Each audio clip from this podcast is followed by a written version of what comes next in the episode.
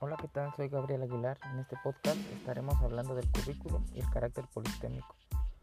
Ahora bien, alguno de ustedes seguramente se ha cuestionado qué es currículum. Currículum son aquellas acciones que se llevan a cabo en la escuela, por ejemplo, una planificación, y se elaboran mediante un proceso escolar llamado enseñanza-aprendizaje.